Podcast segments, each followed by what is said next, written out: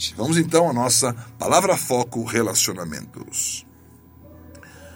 Eu quero que você entenda que se você está no ambiente que Deus mandou você estar, naquele ambiente você tem uma palavra para resgatar o propósito daquele ambiente.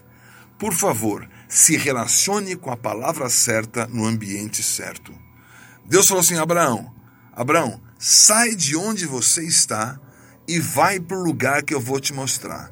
Esse foi o primeiro Waze da vida. Hum. Esse é o Waze. Vai, eu vou te mostrar. Não está te mostrando na telinha aqui. Né? Mas está te mostrando. Para, anda, esquerda, direita. Deus tem uma direção para você. Deus tem um lugar para você ocupar. Aquele lugar que você vai ocupar, Ele deseja que você marque aquele lugar com uma palavra. Por isso, Renascer 321. Primeira coisa da sua vida, encontre o lugar. Onde eu vou adorar? Deus escolheu um lugar, não é o lugar que você quer. Ele disse, ó, vem aqui, né? Deuteronômio 14, números 14, repete, Deuteronômio 14. O lugar que eu escolher. Você vai me entregar no lugar que eu escolher.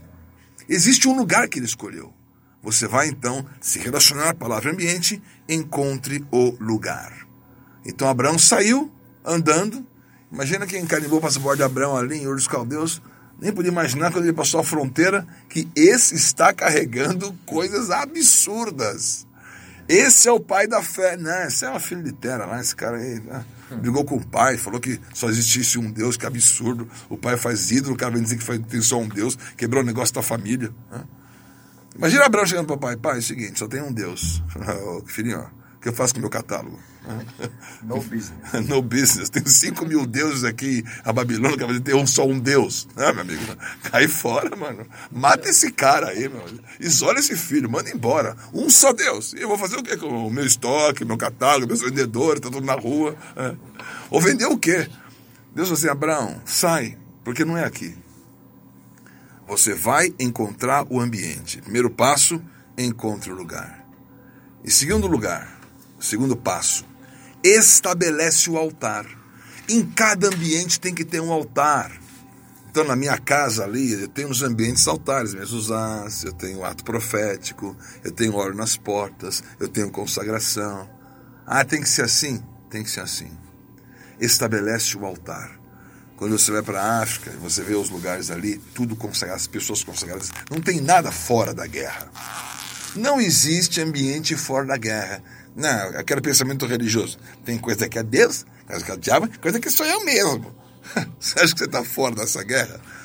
É, tem coisas que é a tua responsabilidade. Aí sim. Mas ou Deus ou o diabo estão por trás patrocinando aquilo ou desejando o resultado. Por isso você encontrou o lugar? Estabelece o altar. E em terceiro lugar, o teu relacionamento entre a palavra ambiente. Enxerga o livramento. Porque esse é o próximo passo. Enxerga o próximo passo, enxerga a tua consagração. Se você, você encontrou o ambiente, estabeleceu o altar e enxergou a consagração, você tem domínio total naquele ambiente. A tua palavra devolve ao ambiente o propósito e aquele ambiente recebe o propósito de volta pela tua palavra.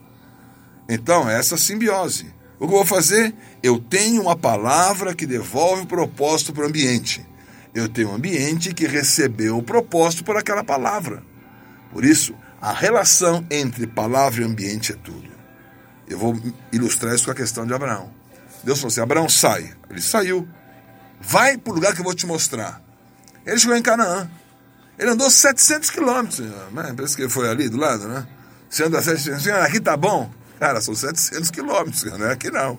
Vai andando. Ele foi andando, foi andando, foi andando. Pega o mapa. Pega o caminho de Abraão. 700 quilômetros. Foi andando. Quando ele chegou ali, em Gênesis 12, você vê, ó, vai andando, daí ele foi até é, a terra de Siquém, foi até os cavalos de Manre, onde estavam os cananeus. Aí, versículo 7 de Gênesis 12. Apareceu o Senhor a Abraão e disse: darei à tua descendência essa terra. Ali edificou um altar ao Senhor que lhe aparecera. Passando dali para o monte a oriente de Betel, armou sua tenda, ficando Betel ao ocidente e Ai ao oriente. Ali edificou um altar ao Senhor e invocou o nome do Senhor. Por que Deus queria aquele lugar? Ele queria um lugar onde tivesse Betel ao ocidente e Ai ao oriente. O que ia acontecer com Betel e Ai? Betel e Ai seriam histórias incríveis na Bíblia. Betel seria o neto dele que chegaria ali para construir um outro altar. Olha o liga-pontos de Deus. Abraão vai e bota um altar com o ocidente Betel. O que é o ocidente? Onde o sol se pôs. O que aconteceu com Jacó? Ele dormiu, ele acordou. E onde Abraão colocou um altar com Betel ocidente, aparece Betel uma escada. E o Senhor se relaciona com Jacó, porque Abraão já tinha naquele lugar plantado alguma coisa e direcionado o altar naquele lugar. O que significa Betel Ocidente? Nunca vai se pôr o sol sem que o Senhor não tenha dado a você um acesso e uma resposta para aquilo que você vai viver. Nunca. Se você está no lugar certo, tem Betel Ocidente. Vai se pôr o sol e eu tenho uma escada de acesso ao Senhor. Eu nunca vou dormir desesperado. Eu nunca vou dormir angustiado. Eu nunca vou dizer agora o que vai ser da minha vida. Situações mais difíceis e cruéis. Coloca o teu altar, porque você encontrou o lugar e estabeleceu o altar. Estabeleceu o altar, você está vivendo uma experiência perfeita entre palavra e ambiente. E Ai, Ai é o Oriente. que é o Oriente? Onde o sol nasce. O que aconteceu em Ai? Josué. Josué, depois lá de 1500 anos, Josué, ele ia, né, depois de mais de 500 anos, Josué, ele iria perder uma batalha. E agora, Senhor, o que vai ser? De novo, vai lá, elimina o elemento que estava impedindo a consagração, a contaminação e estabelece essa vitória. Ai, o Oriente significa eu sempre vou ter um novo começo. Então você fecha o seu altar com Betel e você abre com Ai. Você perdeu hoje, tira a contaminação Volta para a batalha. Amanhã você vai ganhar. Porque eu tenho um altar com Ai ao Oriente. Por isso, ele volta de novo. Abraão, de novo. Vai três dias, eu vou te mostrar. Eu já tinha experiência, já tinha visto aí. Era a segunda fase, né? era a semifinal. Né? Agora eu vou. Ele foi, andou mais três dias. Onde ele para? Ele para em Jerusalém. Ele para no Monte Moriá. O que é o Monte Moriá? o que Davi, mil anos depois, ia comprar de Araúna, na Eira, para fazer um sacrifício ao Senhor. E depois de dois mil anos, Jesus ia chegar lá e dizer: Está vendo esse templo aqui? Destrói que o templo sou eu.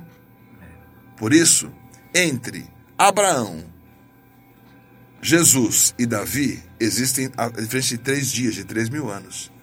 Abraão foi chamado, depois de mil anos, segundo dia, Davi foi chamado, depois de mil anos, terceiro dia, Jesus foi chamado.